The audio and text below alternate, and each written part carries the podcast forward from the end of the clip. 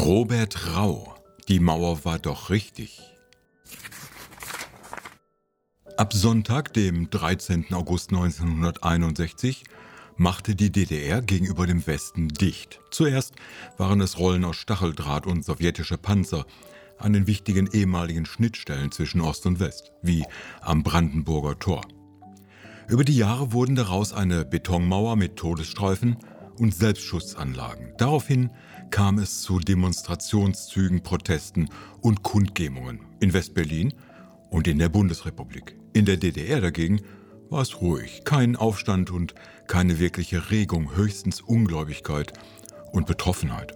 Die wenigen Versuche von Versammlungen wurden sofort aufgelöst, also ganz anders als am 17. Juni 1953 oder nach der Ausbürgerung Wolf Biermanns. Nachdenklich wurde der Autor als ein wohl ehemaliger Bürger der früheren DDR bei der Besichtigung der früheren Grenze an der Berliner Bernauer Straße die Frage eines Schülers mit dem Satz Die Mauer war doch richtig beantwortete. Nämlich als der Schüler fragte, warum sich die Menschen in der DDR 1961 nicht gewehrt haben. Zuerst kann man alle denkbaren Gründe dafür finden, dass aus der Bevölkerung der DDR praktisch kein Widerstand kam. Angst vor Konsequenzen, durch die DDR-Staatsmacht, Angst vor Jobverlust oder sogar Gefängnis oder Resignation oder Zustimmung. Robert Rau geht in diesem Buch der Geschichte nach, warum die Bevölkerung der DDR damals stumm blieb, bis auf ganz wenige Ausnahmen. Er scheint dieses Thema zuerst als sehr fokussiert, bietet dann der Verlauf der Betrachtung viele Einblicke in den realsozialistischen Staat der sowjetischen Zone, in das Leben aber auch in Denkweisen und Überzeugungen seiner Bewohner. Ein weiterer Puzzlestein eher rätselhaften Welt, die Wessis noch immer zu ergründen versuchen. Dabei hatte die Grenzschließung für die Menschen, die an der Grenze oder in Berlin wohnten, teilweise drastische Folgen. Nicht nur der Kontakt zu Verwandten oder Freunden im Westen wurde unterbrochen, auch Einkaufen oder Arbeiten im Westen war nicht mehr möglich. Von Reisen, Kinobesuchen oder nur Spaziergängen im kapitalistischen Paradies ganz zu schweigen. Immerhin waren in der DDR noch drei Prozent der Bevölkerung im Westen berufstätig.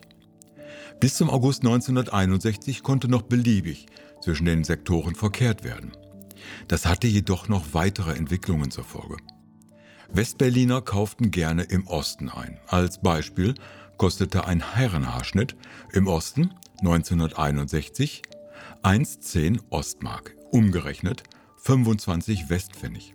Der Schnitt im Westen schlug mit 2 Westmark zu Buche. Lebensmittel für den Grundbedarf waren ähnlich billig. Ich selbst habe in den 80ern bei Berlin-Besuchen viele Fachbücher für Physik, Chemie oder Mathematik in Ostberlin gekauft. Sie kosteten dort höchstens ein Drittel des Preises im Ruhrgebiet. Doch die offenen Grenzen hatten noch einen weiteren Effekt.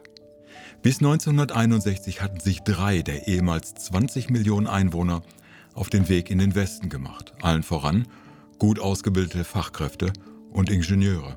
Die Führung der DDR hatte im Grunde gar keine andere Wahl, als das Land dicht zu machen, weil es sonst leer gelaufen wäre. Und die guten Einkommen der Ossis im Westen und die Einkäufe der Wessis im Osten sorgten für weiteres böses Blut.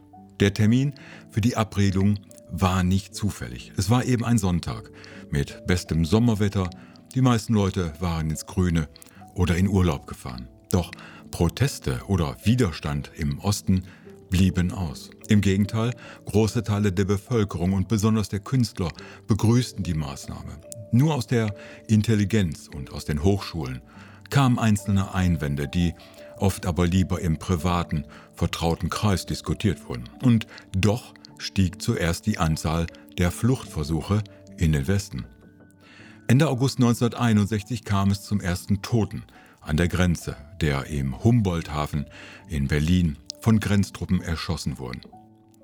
Rau erschließt aus Umfragen, Artikeln und Statistiken der SED und unabhängiger Beobachter, dass die Mauer zwar als hinderlich und ärgerlich gesehen wurde, die Maßnahme aber überwiegend begrüßt wurde, selbst von Wolf Biermann, der ein Problem mit diesem Staat hatte, doch nicht mit der Mauer.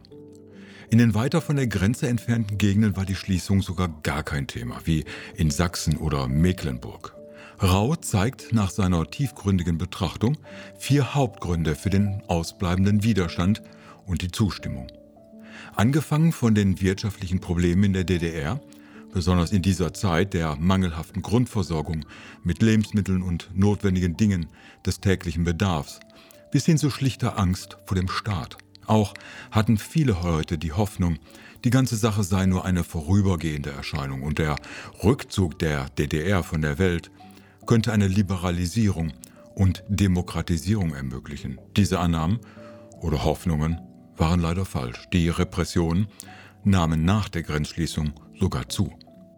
Das Bonbon der Geschichte ist eigentlich, dass es bei den Protesten im November 1989 auch nicht um die Beseitigung der Mauer ging, sondern um eine Reform und einen Umbau des sozialistischen Staates namens DDR.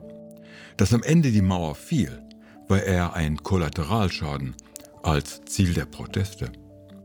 Obwohl das Thema des Buches die Mauer zwischen Ost und West ist, zeigt die ganze Geschichte doch viel mehr über die innere Befindlichkeit der DDR, über die Art von Leben drüben, über das Verhältnis zwischen Staat und Bevölkerung, über die Lebenswirklichkeit in den ostdeutschen Ländern. So nähert sich Rau viel deutlicher an den Fragenkatalog der Wessis heran als viele Bücher, die genau das Leben in der DDR zum Thema hatten. Es wird ein Stückchen transparenter, wie die DDR war und warum. Das Buch erklärt natürlich nicht alles, aber für ein Gesamtbild der DDR leistet es einen wichtigen Beitrag, gerade für die Wessis.